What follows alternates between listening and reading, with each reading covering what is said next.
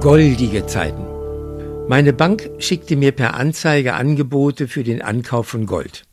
Größere Barren, kleinere Barren, kleine Barren, größere Münzen, kleinere Münzen, sogar auf Raten könnte ich Gold ankaufen. Die kostenlose TV-Programmzeitschrift streut gleich breiter und bietet alle bisherigen Bundespräsidenten an, in Gold. Ministerpräsidenten wie Herrn Weil gibt es nicht mal in Silber. Gründe dafür, für diesen Goldrausch, den die Banken haben möchten. Wir sollen kein Geld liegen lassen. Das kostet nämlich bald noch mehr Geld, Geld zu haben.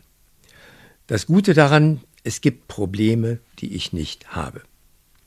Dafür eine Erinnerung, was Großmutter zu dem eisern Zink versetzten kleinen Henkelkrug und den fünf Tellern gleichen unansehnlichen Materials sagte. Das sei die Gegengabe des Staates für Goldabgaben. Gold gab ich für Eisen.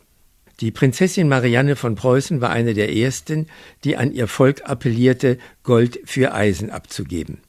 Präziser, sie appellierte nur an die Frauen wegen Abgabe von Goldschmuck. Das war 1813 und wir waren hierzulande besetzt von Napoleon und seiner weitläufigen Familie alles in unmittelbarer Folge der Aufklärung. Und nicht nur der Aufklärung, sondern auch der ihr folgende Revolutionsserie.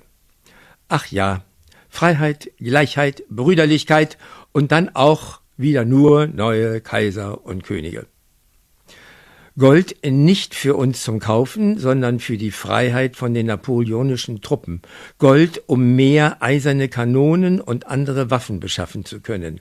Großmutter war nicht stolz auf diese Stücke, die zum Teil aus dem Ersten Weltkrieg stammten, wo auch um Gold für Eisen gebeten wurde, jedoch nicht nur von Frauen und nicht für einen Befreiungskrieg, sondern für einen Angriffskrieg.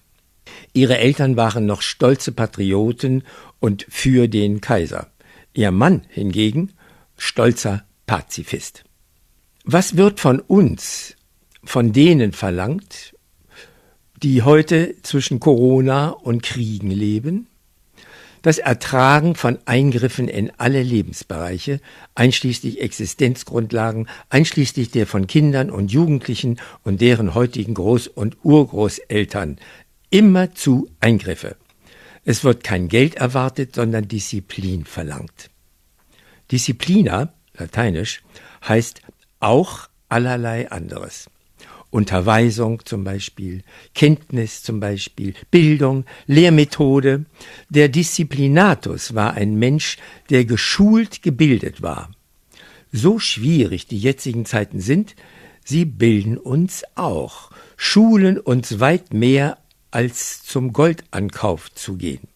Je eiserner wir inzwischen schon krisengeschult bei der erwarteten Disziplin bleiben, desto zügiger werden die Zeiten wieder goldige Zeiten.